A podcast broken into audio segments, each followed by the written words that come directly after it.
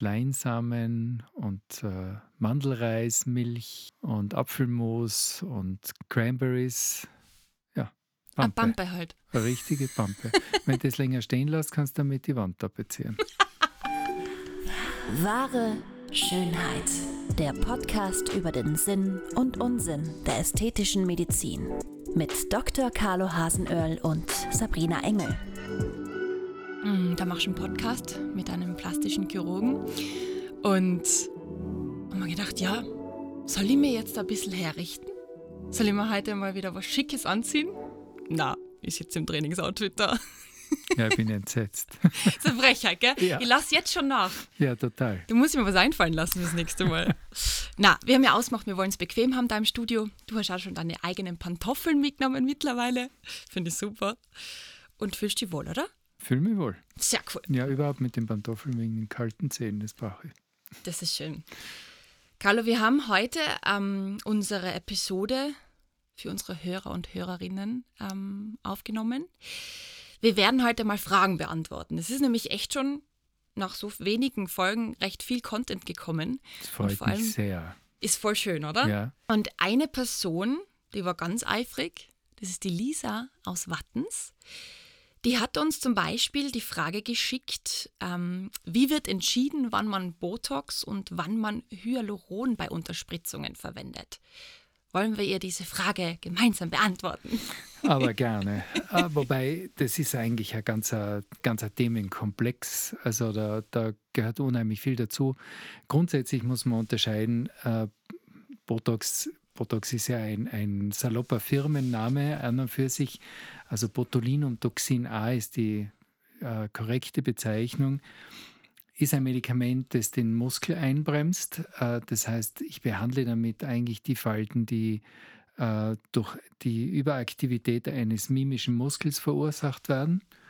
Und äh, Hyaluronsäure ist ein sogenannter Filler, das heißt, ich unterfüttere die Falte. Also kurz gesagt, Botox ist Ursachenbehandlung und Hyaluronsäure ist die Behandlung der Folgen. Filler ist ja quasi noch ein einfaches Wort fürs Auffüllen, wenn wir jetzt ganz genau. ähm, platt salopp ja. das sagen wollen. Lisa fragt sich auch jetzt gerade in Zeiten wie diesen von Lockdown und Pandemie, ähm, merkt man einen massiven Anstieg an Unterspritzungen und auch an Eingriffen oder ist es gleich geblieben, vielleicht sogar weniger worden? Kann man da eine kleine Statistik ziehen?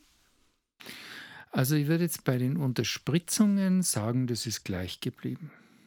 Äh, da war jetzt nicht der massive Anstieg. Es kommen die, die eigentlich immer so kommen, die sagen, äh, momentan ist es halt insofern ein bisschen stressfreier, weil wenn ich ein bisschen geschwollen bin, danach ist es kein Problem. Ich habe die Maske auf. Mhm. Bei den Eingriffen, glaube ich, geht es schon darum, dass, die, dass halt äh, viele sich was Gutes tun wollen in dieser Zeit wo ihnen vieles versagt bleibt.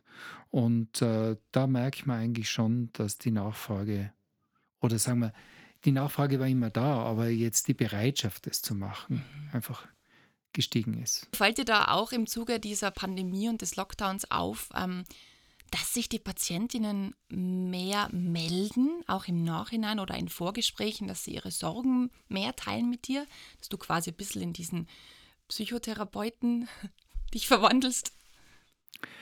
Als, als äh, Vertrauensperson, das ist mir ein Anliegen, dass ich, dass ich für meine Patienten und Patientinnen in gewisser Weise Vertrauensperson bin, weil ich, es ist ja auch eine sehr intime Sache, äh, ästhetische Eingriffe. Ähm, Vertrauen auch im Sinne, dass, dass äh, quasi das äh, niemandem was angeht. Äh, die Entscheidung, ob, ob äh, eine Patientin sich outet, unter Anführungszeichen, dass sie was machen hat lassen muss, muss die Patientin für sich treffen, aber ich habe da gar nichts zu melden. Und so halte ich es auch. Ähm, ich, bin jetzt, äh, bin jetzt nicht der große Seelentröster. Ich glaube, äh, da, das, äh, das wollen die Patienten so also, oder Patientinnen von mir jetzt auch so gar nicht. Äh, sie sind happy mit dem Ergebnis und damit geht es ihnen besser oder gut.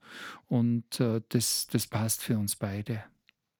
Das ist ja spannend, das hat dein Sohn ja auch in, der, in unserer Folge, in Folge 3 eben erzählt, ähm, dass dieses Nachgespräch oder diese Freude, diese Glückshormone oft dann auch auf ihn abprallen, wenn er sie noch einmal sieht oder eben irgendwie noch was bespricht. Das heißt, das kommt eher auf den Geschäftsführer und der Arzt macht quasi die, die harte Arbeit.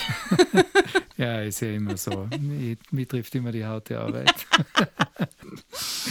ja, muss auch mal so sein, oder? Nein. Irgendwie ist es ja dann doch wieder unser Zahnrad, das ineinander greift. Ähm, die Lisa wollte außerdem wissen, ihr arbeitet ja mit bestimmten Brustimplantaten. Wie entscheidet man sich für ein gewisses Brustimplantat? Nach welchen Kriterien wählt man die aus? Also das wird im Vorgespräch äh, ausführlichst behandelt. Äh, was gibt es für Entwicklungen, sei es die Oberfläche, der, also praktisch die, die Hülle des Implantats, die Silikonhülle, sei es das Gel, sei es die Form, sei es der, äh, das, das Volumen, all diese Dinge werden ja wirklich sehr detailliert mit der Patientin dann besprochen und äh, man, man erarbeitet sich sozusagen mit der Patientin dann auch den, das best, am besten passende Implantat.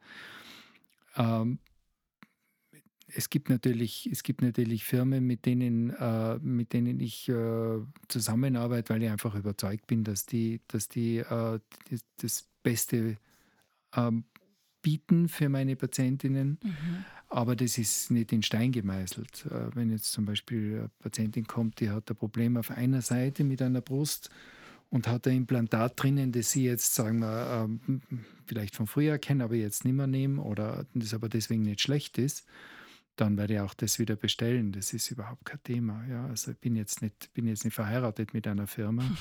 Sei Dank. Aber man hat halt, man hat halt einfach äh, so seine, seine Vorstellungen, wie ein Implantat funktionieren soll, welche Kriterien es erfüllen soll. Und wenn dann eine Firma genau das bittet, dann macht die Patient, die Firma mich glücklich und ich mache die Patientin glücklich. Das ist doch schön so. Na, so soll es sein.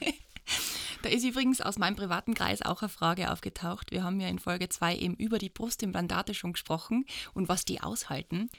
Kann man dann als Kundin, als Patientin bei dir ähm, sogenannte ähm, Drucktests machen? Stresstest. Zum Beispiel, ja. Also kann man die, die, die Implantate tatsächlich angreifen? Kann ja, man die durch die Gegend schmeißen? Muss sie wirklich aushalten? Nein, wenn, wenn die Patientin ein gutes Ziel hat und sonst nichts zertrümmert in meinem Büro, dann kann sie das machen. Nein, es, es hat, es, hat äh, ähm, es, gibt, es gibt Muster, die ich auch herzeige, weil das ist ja kein Geheimnis. Äh, und und äh, man kann die dann auch einmal äh, verwinden, dass man sieht, dass sich das dann wieder in die normale Position zurückbewegt. Aber die meisten wollen eigentlich wissen, wie weich ist es? Mhm. Ja, fühlt sich das an wie dann das Natürlich. Brustgewebe? Fühlt ja. sich das natürlich an? Und äh, nicht so sehr kann ich da jetzt mit dem Hammer draufhauen. Das glaube ich ist nicht so, weil ich meine, die Vorstellung, wenn das dann drinnen ist, will man das ja auch nicht haben. Eben, das ist das, was man sich oft denkt, dass das halt dann doch ein Fremdkörper ist, der im eigenen Körper dann drin ist. Der muss sich halt dann doch irgendwie schmiegen und, und fein anfühlen. Natürlich. Genau, das ist der Punkt. Und es ist ganz, ganz wichtig, dass die Implantate dann auch einfach wie, wie ein Teil äh, von einem selber äh, empfunden werden. Also wie ja, wie, wie halt mehr und mehr viele Fremdkörper in uns, äh, sei es eine Krone beim Zahn oder, oder dann in späteren Jahren vielleicht das eine oder andere, eine Hüftprothese oder sowas. Und die soll ja wirklich, die soll einen ja auch einen positiven Effekt bieten. Der Zahnweh ist weg, die Hüftprobleme sind weg und dann ist das einfach eine, eine super Geschichte. Und im, im Wohlfühlbereich ist es dann halt auch mit dem Brustimplantat. Es darf nicht als Fremdkörper empfunden werden. Das ist ganz wichtig. Man darf ja wirklich keine Informationen bekannt geben vom Patienten, aber eben gerade in diesem Bereich bekommst du wirklich gutes Feedback. Es ist auch wirklich von einer Hörerin was hinterlassen worden, dass sie sich sehr, sehr wohl fühlt und eine Freude hat damit und hat, glaube ich, auch Bilder geschickt, wo sie echt strahlt drauf. Und das ist dann schon, ich glaube, das tut dann einfach wirklich gut. Ja, deswegen mache ich das ja auch. Das ist schön, wenn man das sagen also, kann. Ein positives Feedback ist, ist äh, einfach das Beste, was man haben kann. Da strahlt er wieder. Das schöne Carlo-Lächeln. Schaut, dass man das nicht sehen kann. Müssen wir mal ein Bild machen für unsere Hörerinnen. Carlo, damit wir ähm, die Lisa noch äh, fertig glücklich machen mit ihren Fragen, ab wann beziehungsweise ab welchen, wie sie es lieb nennt, Verfaltungsgrad macht ein Fadenlifting Sinn? Das klingt schon fast geologisch. Gell? Ja, schon.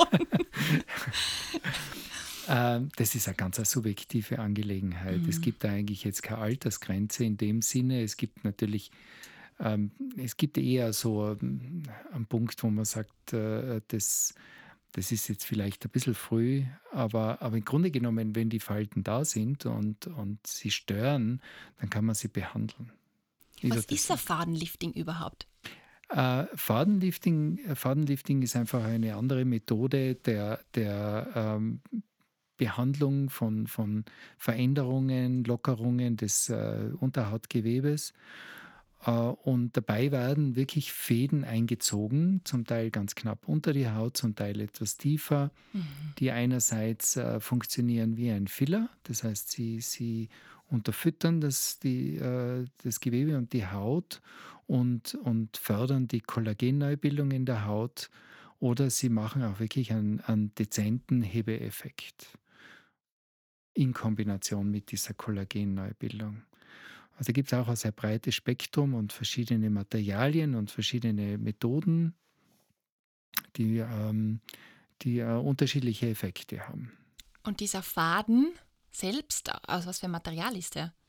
Ja, da gibt es eben auch unterschiedliche Materialien. Es gibt also, äh, äh, na, das stammt alles aus dem Bereich der, der Chirurgie, also wo, wo ja diese Fadenmaterialien, die sich auflösen, äh, schon, schon sehr lange äh, gibt. Ähm, es gibt auch Fäden, die man, die man verwenden kann, die sich nicht auflösen. Da würde ich aber sehr vorsichtig sein, mhm. weil dazu ist der Effekt zu gering, um das Risiko eines dauerhaften Äh, Materials in der Haut einfach wirklich zu ja. rechtfertigen. Und dann gibt es eben die sogenannten PDO-Fäden, ähm, die also relativ rasch resorbiert werden. Es dauert ungefähr zwei Monate. Da ist der Kollagenaufbaueffekt im Vordergrund und dann gibt es äh, Polymilchsäurefäden, die, mhm. ähm, die äh, länger halten, die auch mehr Hebeeffekt haben und, und äh, die ähm, aber auch diesen kollagenbildenden Effekt dazu haben. Welches wann verwendet wird, äh, das ist eine lange Geschichte, aber es, ist, es, hat, es hat alles so seinen Einsatzbereich und alles seine, seinen, ähm, macht alles sein, äh, in gewisser Weise dann Sinn, wenn man eine realistische Erwartung hat. Also wovor ich warne, ist zu glauben, dass man mit einem Fadenlift, äh, Facelift oder sowas ersetzen kann. Das spielt es nicht. Da, das hat äh, sicher ein bisschen beschränktere äh, Wirkung. Weil Facelift ist ja tatsächlich dann mit Schnitt, oder? Also da. Ja, ja. Das ist die wahre Rekonstruktion. Okay. Ja, also da wird wirklich dann wieder hergestellt. Aber auch das, glaube ich, ist ein langes Thema. Fadenlifting, ähm, Unterspritzungen, ich höre schon raus, Carlo, das ist ein umfangreiches Thema. Es hat übrigens, damit wir die Lisa dann wirklich glücklich gemacht haben, ähm, noch eine Frage von ihr gegeben, ähm, wann es wirklich als junger Mensch Sinn macht, sich Unterspritzungen zu unterziehen bzw. Filler anzuwenden, lieber früher oder später. Vielleicht wollen wir das nur ganz kurz anreißen und die Lisa dann mit unserer nächsten Folge tausendfach glücklich machen, hoffentlich. Immer gern. Aber es ist, das, ist auch, das ist jetzt auch wirklich eine schwierige Frage. Ich glaube, der, der, die richtige Antwort ist einfach, wenn es einen stört und wenn man jetzt nicht äh, von, von, auch von Behandlerseite her übertreibt, äh, würde ich jetzt die, die Altersgrenze hm, da nicht besonders einschränken. Ich meine, ich werde jetzt sicher keine 14-Jährige unterspritzen, das ist klar. Aber, aber es, es ist ja auch so, dass, dass äh, bei vielen äh, die Haut äh, sehr lange sehr glatt bleibt und, und auch das Unterhautgewebe sich wenig äh, senkt die haben Glück, die brauchen die Unterspritzung später. Mhm. Äh, wenn, wenn das schon früher beginnt, einfach weil man genetisch äh, so ein bisschen eine trockenere Haut hat und die Fältchen, Fältchen sich früher zeigen, dann wird man früher damit beginnen. Also es hängt jetzt weniger von der Jahreszahl, sondern einfach von der, von der Entwicklung der Haut ab. Also so wie Schönheit generell ein absolut individuelles und subjektives Thema. Ich glaube, das muss man einfach selber rausfinden. Ich glaube, das, das ist der Punkt. Es ist, es ist der, der unter Anführungszeichen Leidensdruck, also wie sehr einen das stört, ob es einen so weit stört, dass man bereit ist, natürlich dafür auch äh, äh, gewisse Unannehmlichkeiten in Kauf zu nehmen, gewisse Risiken einzugehen, über die ja auch dann informiert werden, bevor man Unterspritzung macht. Äh, wenn einem das, das wert ist, dann ist man bereit und dann kann man es auch machen. Ganz eine coole Frage ist von der Bianca aus Hall durchgekommen. Und zwar, ähm, warum sind aufgespritzte Lippen zu einem Schönheitsideal geworden? Welche Vorgehensweisen gibt es da überhaupt? Wenn man den Begriff aufgespritzte Lippen so versteht, wie ich das jetzt verstehe, nämlich dass die Lippe so ausschaut, als wäre sie aufgespritzt, dann verstehe ich es auch nicht, warum das jetzt so ein Trend ist. Weil äh, eine gut, gut korrigierte Lippe äh, soll nie aufgespritzt ausschauen, im, unter Anführungszeichen aufgespritzt, sondern die soll ganz natürlich wirken, soll einfach eine schöne Kontur und Fülle haben aber äh, nicht äh, so, dass, die, dass sich der Mund kaum mehr bewegt oder das ganz starr wirkt. Das finde ich entsetzlich. Das finde ich auch nicht erstrebenswert. Das, das klassische Schlauchboot im Gesicht, genau. das ist der beste Ausdruck dafür. Ja. Aber was würde ich sagen, Carlo, warum sind vollere Lippen schöner als dünnere Lippen? Das gehört einfach zur Gesamtharmonie des Gesichtes. Und mhm. eine volle Lippe ist ähm, ganz klar, äh, die, die, die Lippe entwickelt sich im Lauf des Lebens zurück. Also ein, ein, äh, ein älterer Mensch hat immer schmälere Lippen als ein junger Mensch. Also im Prinzip ist das einfach ein Halt, ein, der Erhalt eines jugendlichen Aussehens. Mhm. Da gibt es verschiedenste Faktoren, die da eigentlich drauf reinspielen, weil ich, ich sage jetzt mal die klassische Raucherlippe, die Zigarette im Mund zu nehmen, dieses, dieses Formen der Lippe über die Jahre und dann das Austrocknen durch den Rauch explizit, macht die Lippe dann auch zu so einer Schrumpellippe. Ja, wobei das ist jetzt nicht die Fülle, gell, sondern das ist jetzt diese, diese sogenannten radiären Fältchen. Das würde ja auch komplett getrennt sehen. Mhm. Äh, eine, äh, das hat mit der Fülle der Lippe selbst eigentlich nichts zu tun. Ähm, ganz davon abgesehen, ich habe viele Nichtraucherinnen und äh, die, die auch radiäre Fältchen haben und die immer wieder darunter leiden und sagen, jetzt rauche ich mein ganzes Leben eigentlich überhaupt nie und ja. trotzdem habe ich diese radiären Fältchen. Okay. Es ist schon auch ein bisschen eine Veranlagung und man muss sich vorstellen, dieser Ringmuskel um den Mund herum, der zieht jeden Tag, jede Minute, bei jeder Lippenbewegung dieselbe Falte an derselben Stelle. Und für das haltet die Haut eh viel aus. Ja? Mhm. Aber irgendwann einmal gibt sie nach, die elastischen Fasern geben nach und dann prägen sich diese Fältchen ein. Dass das beim Raucher natürlich ein bisschen schneller geht, das will ich jetzt, äh, das stelle ich außer Frage, das mhm. ist so. Ähm, trifft aber auch eben, eben auch leider auch Nichtraucher. Okay. Und äh, das hat eigentlich mit der Lippenfülle nichts zu tun. Aber die Ursache ist, sind eben diese, ist diese Muskelbewegung, die immer an derselben Stelle die Falte zieht. Da ganz ein kleiner Exkurs dazu ist mal wieder unterkommen. Diese ähm, Hyaluron-Pens, was man im Ei, also wirklich selber anwenden kann und die ja oft Kosmetikerinnen in dem Fall nicht erlaubterweise verwenden. Ähm, das kann man tatsächlich auf Ebay bestellen. Ich habe es recherchiert, wo man sich wirklich mit ähm, 800 km/h unter Anführungszeichen Hyaluron, vermutlich ist das nicht einmal drinnen, in die Lippe reinjagt. Was passiert? Sie schwillt halt an, aufgrund dieser Geschwindigkeit, vermute ich mal. Das ist ja eigentlich gemeingefährlich, oder? Also, dass es sowas wirklich zu kaufen gibt. Also diese, diese äh, Injektion mit Druckluft gell, ist ja, ja, gar nichts Neues. Äh, ich kann mich erinnern, in meiner Klinikzeit vor über 30 Jahren haben wir den Thermojet gehabt. Das war also auch so ein Gerät, wo du mit, mit äh, Druck praktisch äh, Cortison in eine Narbe geschossen hast. Mhm. Ähm, das, das, ist, äh, das, ist das, gleiche, das ist das gleiche Prinzip. Ob da jetzt Hyaluronsäure drinnen ist, welche Hyaluronsäure drinnen ist, äh, wie, wie, viel, wie, die, wie die aufgebaut ist, wie, viel, wie, wie hoch die Konzentration ist, ähm, das weiß ich gar nicht, ob das draufsteht, aber wenn dann müsste man das natürlich auch hinterfragen. Aber wie du richtig sagst, ist es sicher ein sehr vorübergehendes, vorübergehender Effekt. Äh, und es gibt halt ein sehr hohes Risiko dabei ähm, äh, bei der Selbstanwendung von der Sterilität her, weil das ist invasiv, wenn es unter die Haut mhm. geht. Und ähm, und ich weiß ja nicht, was drinnen ist. Und wenn ich mir anschaue, wie mein, mein, äh, wie mein Lager ausschaut in der Praxis mit äh, unzähligen Arten von Hyaluronsäure, je nachdem, welche jetzt äh, für welche Region ich das brauche, äh, dann ist also sowas äh, schon, schon, hat das schon ein hohes Risiko.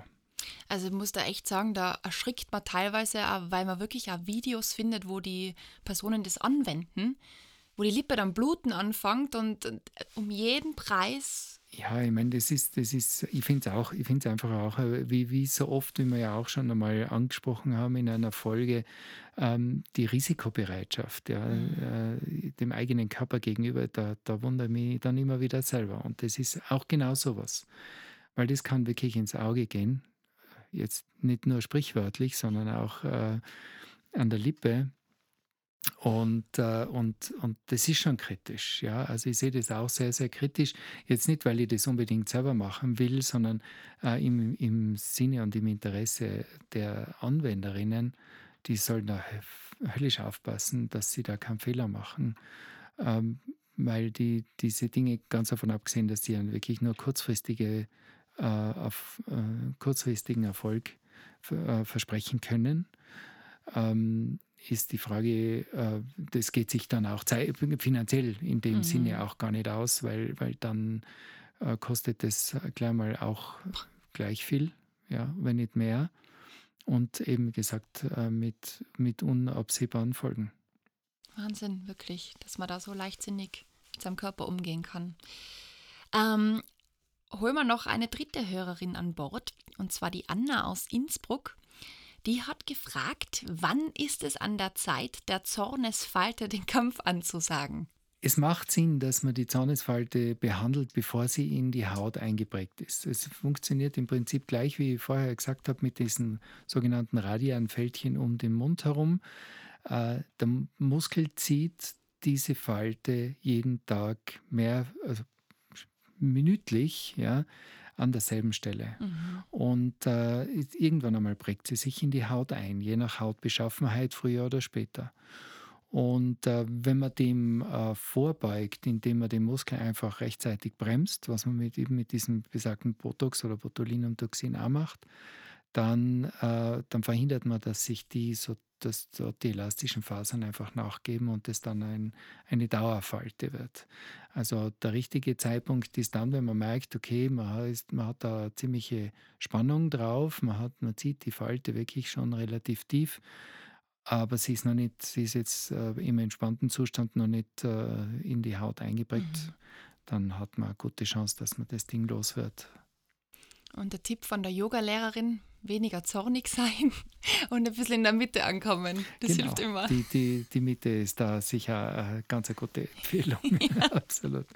Unterspritzungen, Botox, Hyaluron, das sind alles ähm, Dinge und Themen, wie wir gemerkt haben, die sehr umfassend sind. Und deshalb, lieber Carlo, fordern wir unsere HörerInnen auf, ähm, fleißig Fragen zu schicken, damit wir nächste Woche über das Thema so richtig breit sprechen können. Das wird eine lange Folge, da gibt es viel zu erzählen. Ich freue mich schon drauf. Ja. Das war wahre Schönheit. Lasst uns gemeinsam die größten Schönheitsmythen aller Zeiten aufklären und schickt uns dazu eure Fragen und größten Anliegen an podcast at excellentbeauty.com. Immer her damit und keine Scheu. Wir freuen uns auf euch. Bis bald!